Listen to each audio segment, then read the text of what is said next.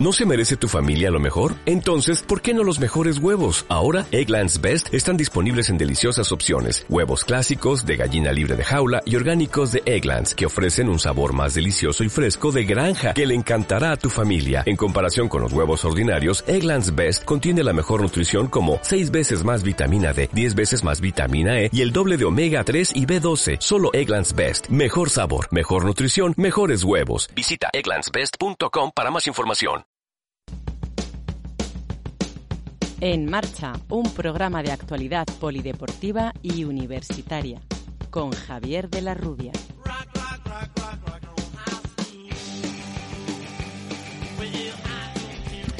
Damos comienzo aquí a una nueva edición de En Marcha, el programa de la Facultad de Ciencias de la Actividad Física y el Deporte de la Universidad Europea de Madrid.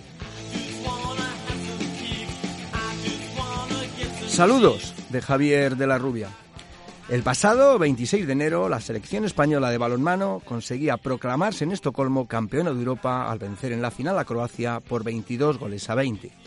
Finalizando, invicta el torneo y revalidando el título conseguido dos años antes en la final frente a Suecia. Este triunfo viene a confirmar el buen momento actual del balonmano español, que desde el año 2013, en el que conquistó el Campeonato Mundial por segunda vez, no se ha bajado del podio en la competición continental. Éxito al que se une el balonmano femenino al haber alcanzado el subcampeonato mundial el pasado mes de diciembre en Japón. Para hablarnos de todo ello y de otros asuntos de la actualidad eh, deportiva, se encuentra en nuestro estudio Nicolás de la Plata Caballero, profesor de Derecho Deportivo de nuestra facultad, entrenador de balonmano y que ejerció durante un tiempo como presidente del Comité de Competición de la Real Federación Española de Balonmano. Buenos días, Nicolás. Muy buenos días, Javi. Encantado de estar contigo y con tus escuchantes en En Marcha. Un placer seguir aquí y viendo que estáis en plena forma. Un placer tenerte, Nicolás. Pues para comenzar me gustaría preguntarte cuáles crees que son las claves de este éxito del balonmano español, tanto en categoría masculina como en, en femenina. Bueno, pues lo que parece claro es que hay un trabajo de hace muchos años muy importante en donde los clubes pues estamos trabajando muy bien porque lo que es la formación de los técnicos y las instalaciones deportivas que contamos en España pues son de altísimo nivel. Hablo de clubes normales, ordinarios y en donde de ahí se están sacando pues bueno, pues jóvenes talentos que han requerido pues luego que la Real Federación Española de Balonmano tire de ellos. Y evidentemente pues estos chavales han sido ya senior y en los clubes en los que están y apoyados en un excelente trabajo tanto de, de, Jordi Rivera como de Carlos Viver, bueno, pues son personas que son muy buenos entrenadores, con una buena base y que ha logrado firmar un grupo, un equipo. Realmente ninguna de las dos selecciones puede decir, tiene este magnífico jugador. El Nicola Carabatis de Francia no existe en España realmente, ni en femenino ni en masculino. Y realmente pues han logrado estar en esa posición de, privilegio del panorama internacional problema será lo que venga después. Hmm. Se ha hablado durante estos eh, días que esta generación, sobre todo la masculina, ya va cumpliendo una edad que, eh, sobre todo de algunos jugadores, podría ser su punto final los próximos eh, Juegos Olímpicos. ¿Hay relevo para este equipo nacional? Pues está complicado, Javi. O sea, la, realidad que, te comentaba antes es que, bueno, el balonmano, como otros deportes de equipo en nuestro país, han sufrido la crisis económica que hemos tenido desde el año 2006-2007 y que el deporte en particular y el balonmano en concreto, pues han visto como el dinero que había para trabajar en selecciones cadetes, en selecciones infantiles, para que los clubes pudieran entrenar con más holgura, eso prácticamente, si no ha desaparecido, pero, pero ha bajado muchísimo. Claro, el chaval que le pilla eso con 18 años, que eran estos, pues realmente no lo nota tanto. Ya habían, pues mejor desde los 14 años, participado con España en múltiples campeonatos internacionales y se había hecho bien. Han tenido la suerte de estar en grandes clubes en España y a partir de hace 6-7 años, bueno, pues se tuvieron que emigrar y de hecho, pues un altísimo porcentaje de la selección femenina y masculina de España juegan fuera de nuestra frontera. El único club realmente profesional del todo, 100%, que hay en España es masculino y se llama Fútbol Club que no precisamente Balonmano Club Barcelona. Y es una, un hecho, y eso efectivamente habrá que, que, verlo. Y bueno, la realidad es que los éxitos de estos equipos han sido anteriormente éxitos de junior, juveniles, promesas, que son, digamos, los cadetes. Y en los últimos dos años, esos éxitos del balonmano español de base han desaparecido, pero desaparecido de plano. Y eso es un peligro, porque, bueno, no es que quien lo haga lo esté haciendo mal, que seguramente lo está haciendo lo mejor posible. Es que efectivamente, pues se entrena peor, hay menos medios y al final, a nivel de alto nivel o de alto rendimiento, pues también ha habido un cuatro o cinco años en el que no había el dinero que era necesario. Y este es el hecho.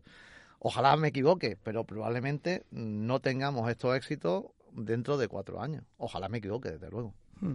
Se ha hablado también eh, en distintos eh, momentos que a pesar de los triunfos, pues desde el mundial, el primer mundial del año 2005, en Túnez, en Túnez y posteriormente el del 2013, más los éxitos eh, continentales que hemos comentado, por la razón que sea, no se ha rentabilizado bien estos éxitos, pues para recibir mayores sponsors, para que no ha triunfado o no ha tenido el éxito que cabía esperar eh, una vez que se han conseguido grandes logros deportivos, no ha trascendido lo suficiente pues de cara al, desarrollo de, este deporte. Esto es una pescadilla que, que se muerde la cola, probablemente. Yo tengo una teoría, una teoría que probablemente esté infundada, pero bueno, el deporte profesional que hay en España es el fútbol masculino, no hay ni uno solo más, ni uno solo más a nivel de equipo, ni el baloncesto masculino, yo creo que tampoco, es verdad, el baloncesto ACB, para mí, aunque técnicamente y jurídicamente, que lo hablaremos, es profesional, ha sido una mentira, una mentira basada en que había un apoyo público, porque era simpático el baloncesto, porque se había logrado, o sea, una imagen,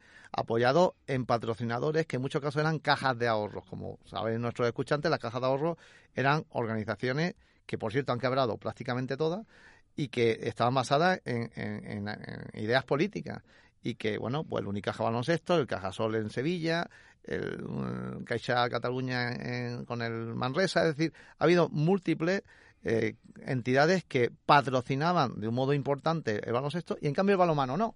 Y el dato objetivo no existía. Bueno, pues que había logrado unos éxitos con la selección desde el año 82 en los Juegos Olímpicos. Bueno, y sí que es verdad que esa fama, bueno, estaba. Y fue un punto de inflexión en donde, tal vez tú sí que lo recuerdes, hubo un año en el que el estudio estadio fue de baloncesto, porque no tenía los derechos de televisión española para retransmitir fútbol y, bueno, pues se volcó la cadena pública, que en aquellos tiempos era la, más relevante, muchísimo en el baloncesto masculino y, bueno, no tenía fútbol. Y realmente yo creo que ahí es unido a los éxitos de la selección española antigua y desde luego la maravillosa año que, que, está viviendo el baloncesto, pues ha hecho que ese segundo deporte mm, sea ese y desde luego el balonmano, pues esa idea no la ha aprovechado. Seguro que por culpa de los que somos del balonmano porque no hemos sabido unirnos suficientemente, porque no hemos sabido aliarnos a clubes de fútbol, que el único que ha estado en ese ámbito ha sido Barcelona, y porque lo que había, que era Atlético Madrid, maravilloso equipo, liderado por Juan de Dios Román, pues desapareció y no ha habido realmente un relevo. Y luego, pues porque los dirigentes que, hemos tenido, tanto a nivel de, de, patronal como a nivel de federación, pues no han tenido la, la capacidad para subir un escalón y ser aún más grande o, mirar a, lo grande. Es un ejemplo evidente. Tener un deporte que era campeón de la Champions del balonmano prácticamente continuadamente con el balonmano Ciudad Real y el Barcelona y tener a un personaje que ahora mismo está totalmente denigrado, pero que era un maravilloso personaje de hace 15 años, un tal Iñaki Urdangarín Diabert, que era fantástico jugador, ha sido, era un fantástico jugador, era miembro de la Casa Real y hasta ese momento dado no era un delincuente.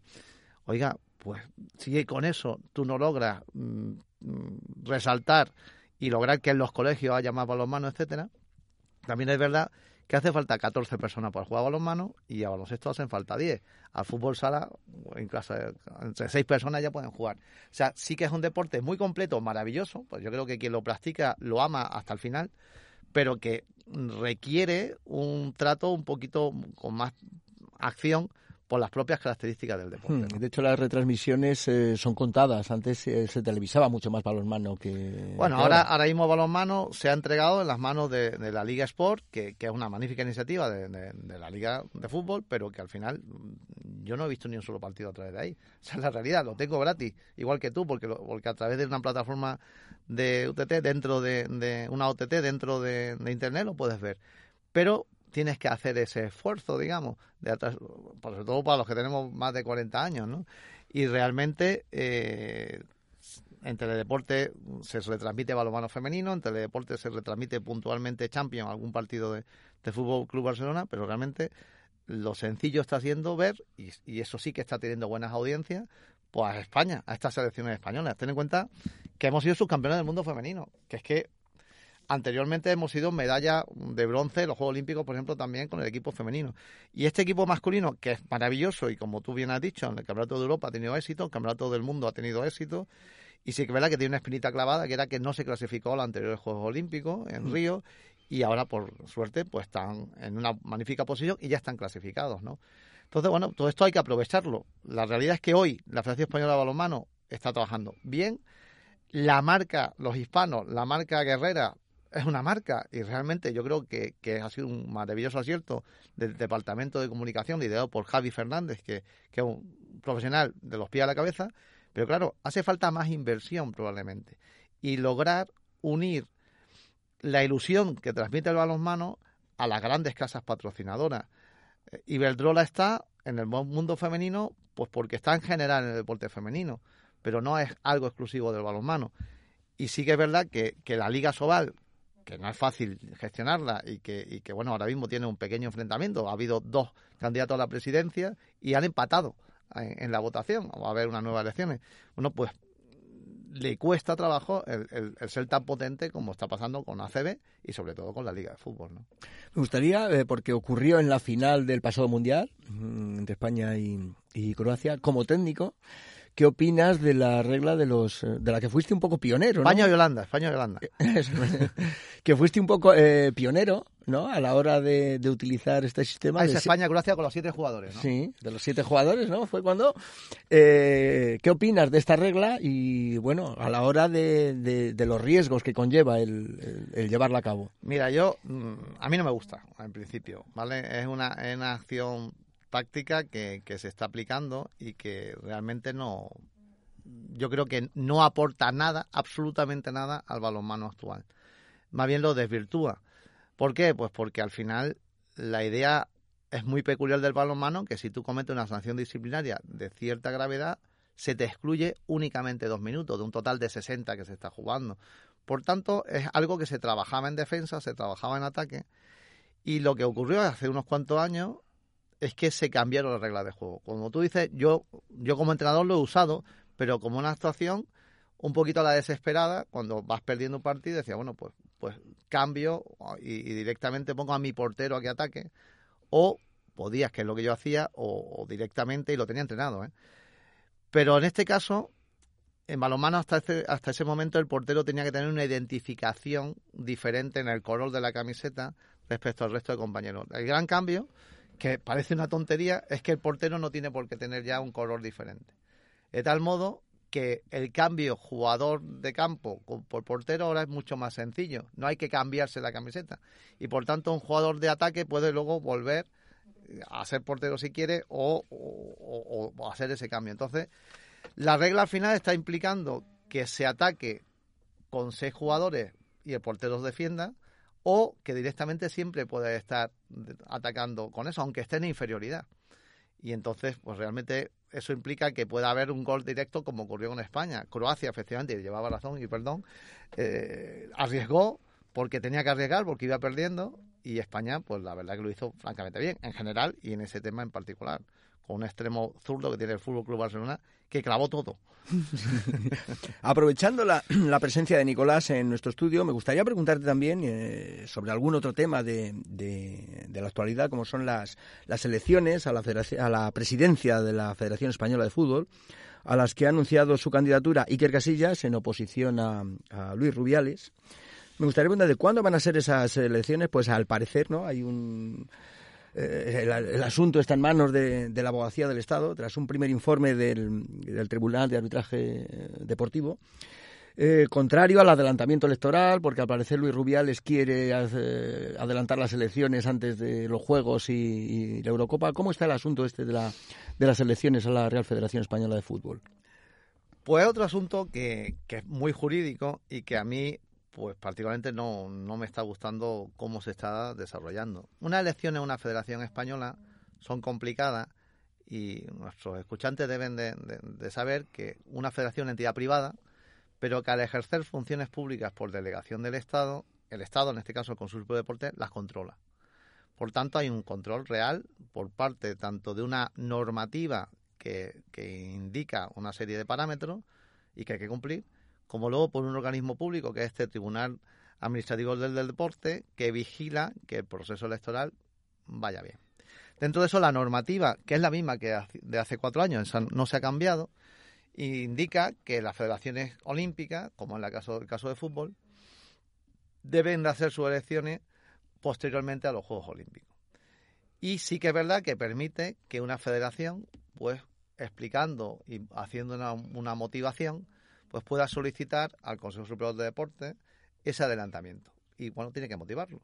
Y el Consejo Superior de Deportes, a la vista de ese informe del Tribunal Administrativo del Deporte, pues puede decidir o no ese adelantamiento. Es lo que yo explico en clase, una acción discrecional. ¿Y qué es la discrecionalidad?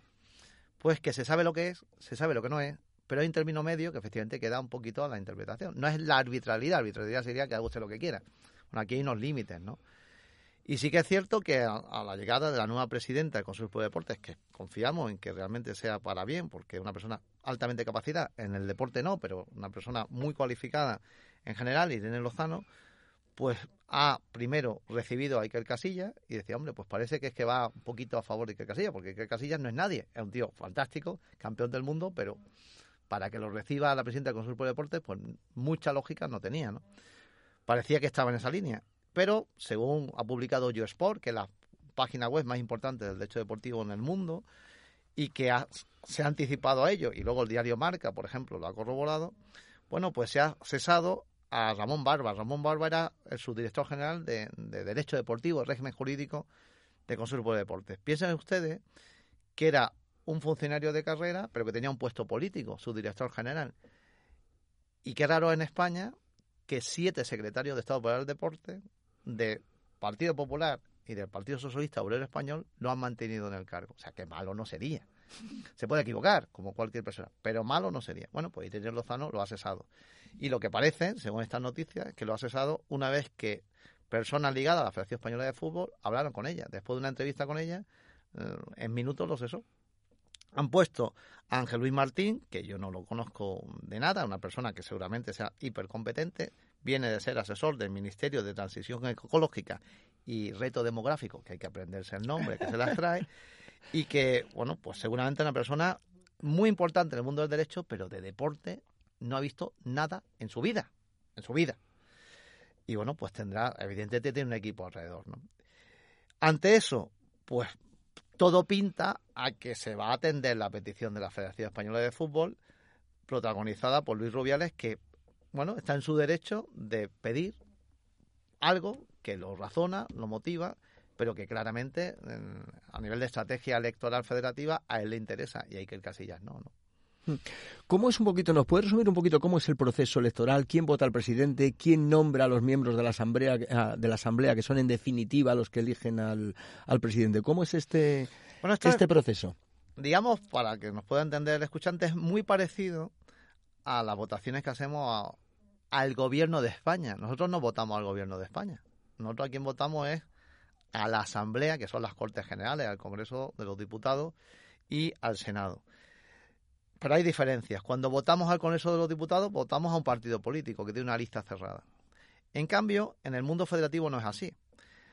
Los deportistas se vota por estamentos. Los estamentos son los diversos tipos de, personas físicas o jurídicas que componen una federación. Son los deportistas, los clubes, que son los que tienen mayor representación y que son realmente los, relevantes, los entrenadores, los árbitros y luego todas las federaciones autonómicas, incluida Ceuta y Melilla, tienen un puesto mm, nato en la federación, en la asamblea. Es decir, hay 19 votos que ya están, que son cada uno de los 19 federaciones autonómicas.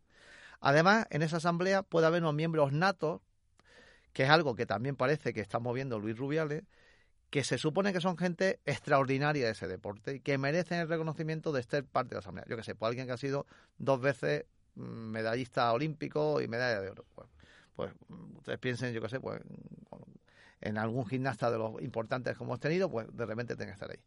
Bueno, pues esas personas son las que van a finalmente a elegir al presidente de la federación. Pero claro, el deportista de segunda vez de fútbol, porque nada más que votan los que están en competiciones nacionales, ¿realmente a quién va a votar? Bueno, pues al final en los jugadores hay una organización que ya lo está muy, como su nombre indica, estructurada, que es la AFE. Entonces lo habitual es que los asambleístas deportistas son gente de la AFE. ¿Quién ha sido presidente de la AFE anteriormente? Pues Luis Rubiales. Por, buena lógica, insisto, de modo honesto, ¿eh? por buena lógica, lo normal sería que los deportistas, incluidas las jugadoras, que ahora también están integradas en la AFE, vayan, digamos, ligados a Luis Rubiales. Pero bueno, ahí tiene un trabajo que pueda ser el Casilla. Los clubes, ¿qué ocurre con los clubes? Claro, el Real Madrid vota lo mismo que el Alcorcón o lo mismo que un equipo de tercera división de fútbol. Lo mismo, tiene el mismo voto.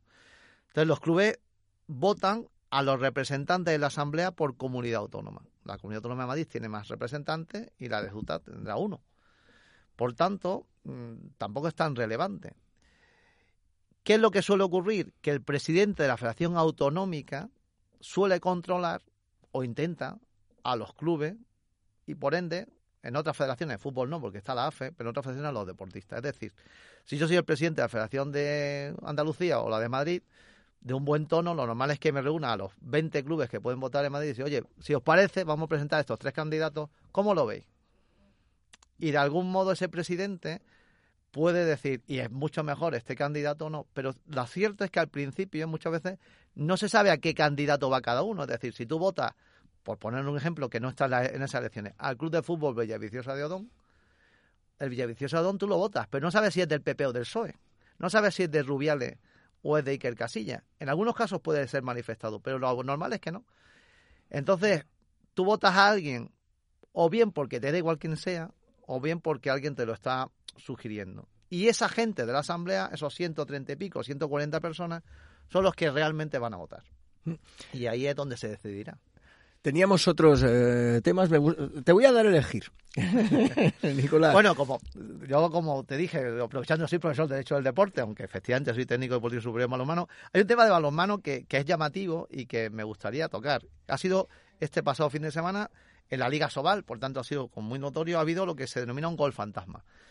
Y bueno, una jugada curiosa porque había el partido es el partido Cangas contra el balonmano Guadalajara, Cangas del Morrazo contra el balonmano Guadalajara Terminó ganando el, equipo local 24-23 por un solo gol y en los últimos minutos iba el resultado 20-21. Perdía el equipo local. Con ese resultado mete un gol el equipo del Canga y por tanto era empate a 21. Ese gol parece que sube al marcador. Y hay una lesión en ese instante, se para el juego durante más de un minuto y al arrancar y sacar de centro se sube un segundo gol al marcador. Es decir, se pasa del 20-21 al 22-21 nadie dice nada. Pero cuando el Kanga sube el gol 23, la gente, los, anotadores, que se han dado cuenta del error, parece, no lo suben. Y dicen, no, no, le están explicando al, banquillo del Kanga, mira, que nos hemos equivocado, que, no hemos subido el gol, y en vez de echarlo para atrás, lo que hacemos es no sumarlo.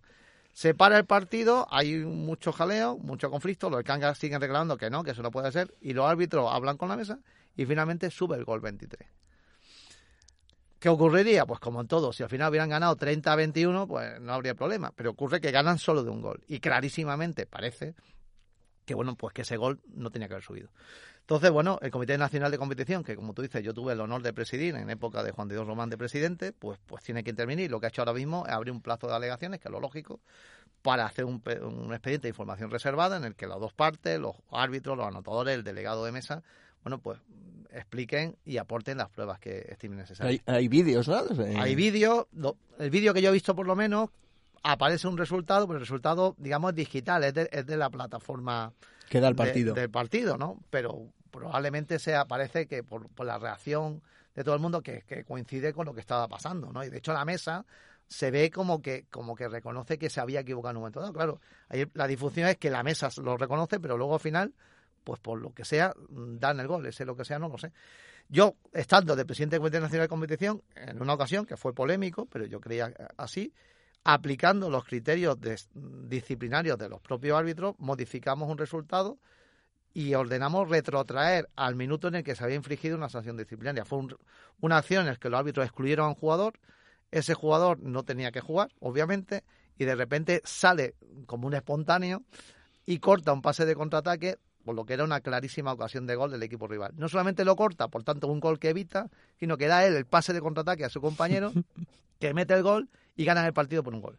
Entonces, nosotros no rearbitramos el partido, cosa que no debe hacer un comité de competición, sino que decidimos, a la vista de los hechos, que la sanción disciplinaria que habían adoptado los árbitros no se había cumplido. Y ordenamos volver a empezar desde ese momento ese resultado. Yo entiendo, si mi opinión sería que, visto ese hecho, debería de comenzarse el partido desde el instante en que ese segundo gol sube indebidamente, porque efectivamente no es decir, te quito un gol, porque el otro equipo ha podido jugar también viendo la diferencia, claro. Entonces yo entiendo que la solución sería esa, pero bueno, habrá que ver que el comité, que, que, para eso está, evidentemente, ¿no? ¿Cómo eh, a día de hoy, ¿no? con las facilidades informáticas, tecnológicas que, se tienen en, los partidos, se puede llegar a, cometer un error de, de, este tipo o una confusión? Porque el error está, parece que sí, pero está por demostrar. Pero ¿cómo se puede llegar a una confusión de este tipo de que un gol se puede haber subido dos veces al bueno, marcador? Las reglas de juego de balonmano marcan que, lo, que los goles lo, lo, marcan los dos árbitros. Y los árbitros tienen la obligación de marcar en una cartulina individual los goles. Entonces, los dos deberían de coincidir el resultado. En paralelo, en cualquier competición de cierto nivel, y desde luego en la máxima, que es la Soval, hay una mesa de notarios cronometradores que a su vez son árbitros y que son los, los que primeros responsables de que eso vaya bien. En caso de alguna disintonía, pues para eso está la consulta con, con la pareja colegial.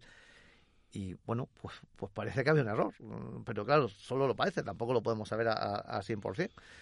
Y como tú dices, con los medios tecnológicos que hay, pues lo lógico sería que, que este vídeo que hemos visto todos los españoles que han querido asomarse, pues de un modo instantáneo los árbitros lo pudieran haber corregido. Además, repito, no al final, sino en, en ese momento dado. La realidad es que cuando sube el segundo gol, ese de 20-21 pasan a 22-21, no se ve a nadie que proteste.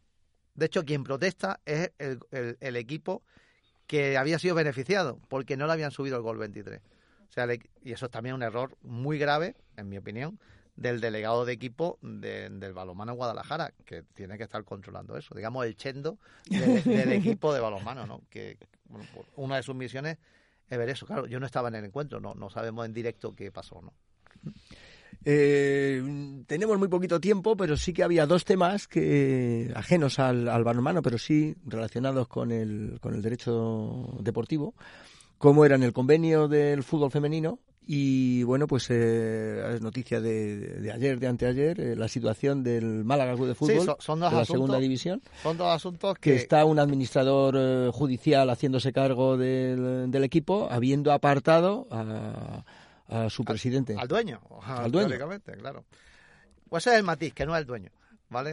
Lo decimos, por eso te he querido provocar. Pero realmente no es el dueño, es el dueño de un alto porcentaje de las acciones pero al final la sociedad anónima deportiva es de los accionistas, de los pequeños y de los grandes. El grande tiene la capacidad ejecutiva y parece, por lo que se le está acusando desde la Fiscalía, de apropiación indebida y de administración de leal, es decir, que está jugando con el dinero que no es suyo o incluso esté haciendo alguna trampa, digamos, con, con ese dinero.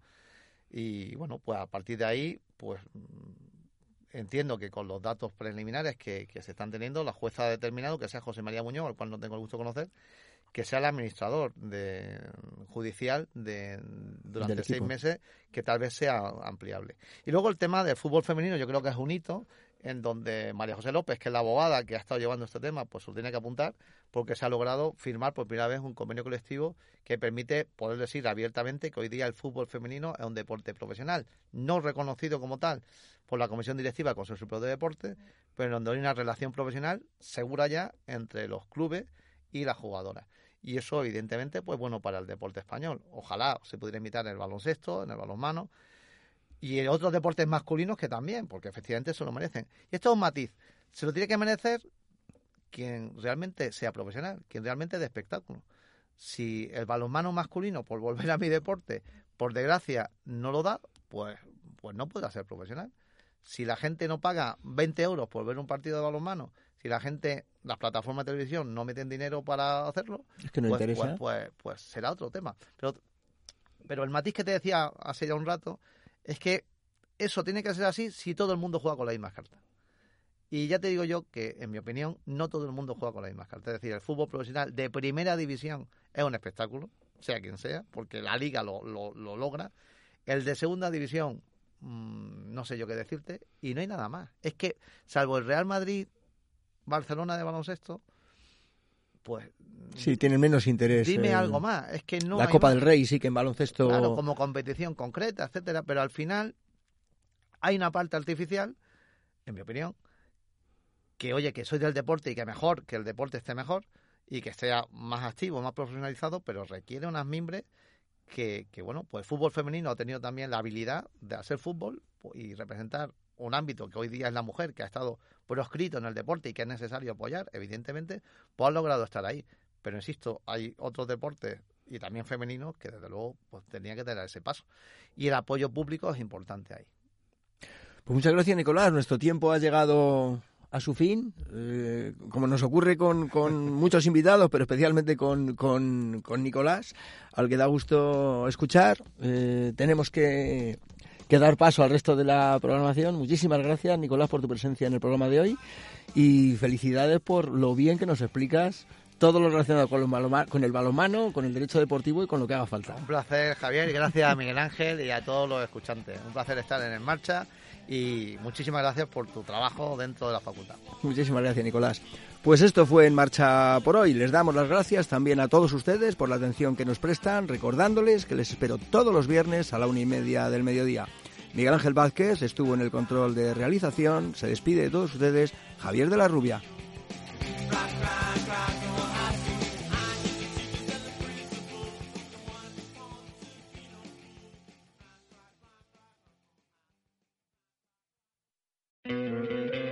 ¿No te encantaría tener 100 dólares extra en tu bolsillo? Haz que un experto bilingüe de TurboTax declare tus impuestos para el 31 de marzo y obtén 100 dólares de vuelta al instante. Porque no importa cuáles hayan sido tus logros del año pasado, TurboTax hace que cuenten. Obtén 100 dólares de vuelta y tus impuestos con 100% de precisión. Solo con Intuit TurboTax. Debes declarar para el 31 de marzo. Crédito solo aplicable al costo de la presentación federal con TurboTax Full Service. Oferta sujeta a cambios o cancelación en cualquier momento.